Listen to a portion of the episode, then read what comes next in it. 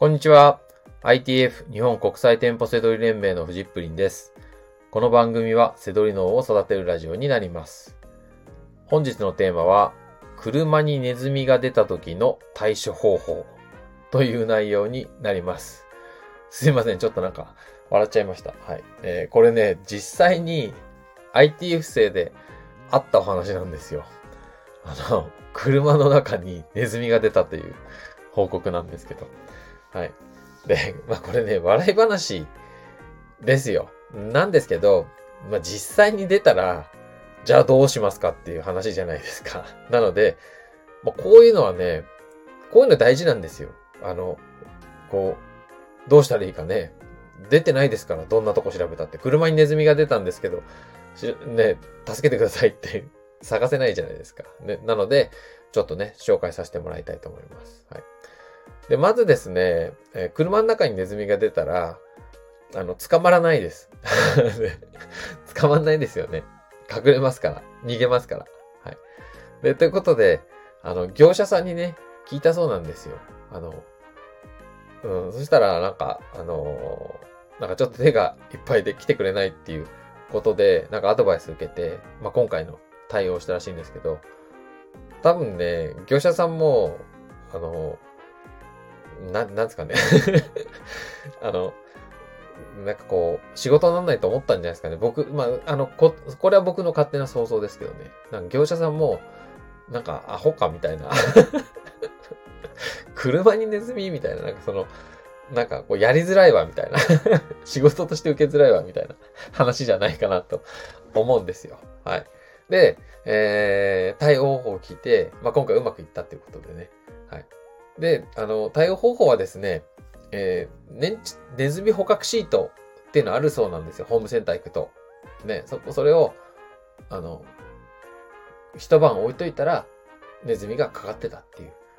はい。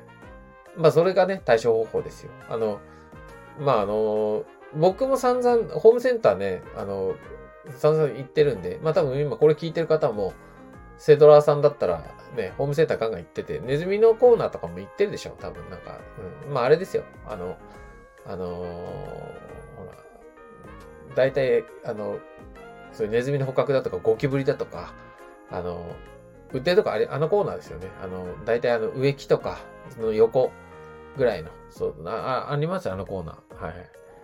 あの、あそこにね、あるやつ。はい。で、えー、それをね、置いといたら、捕まったそうですよ。はい。なのでね、これね、もうだから割り切割り切って、あの、捕獲シート置いて、もう一晩置いとくと。これが正解なんですよ。はい、でも知らないですよね、こんなのね。だからなので、結構いい話じゃないかなと思いました。はい。ただですね、なんか一匹捕まったんですけど、あの、まだいるんじゃないかって言って、そういう恐怖はあるみたいで、はい。あの、この放送を撮っててですね、今、今日一晩経ったとこなんで、あの、またね、あの、運転してたらこう、チューチュー言ってくるんじゃないかなとか、僕はそっちの、出てきてほしいんですけどね、はい。またね、あの、また出てきましたみたいな。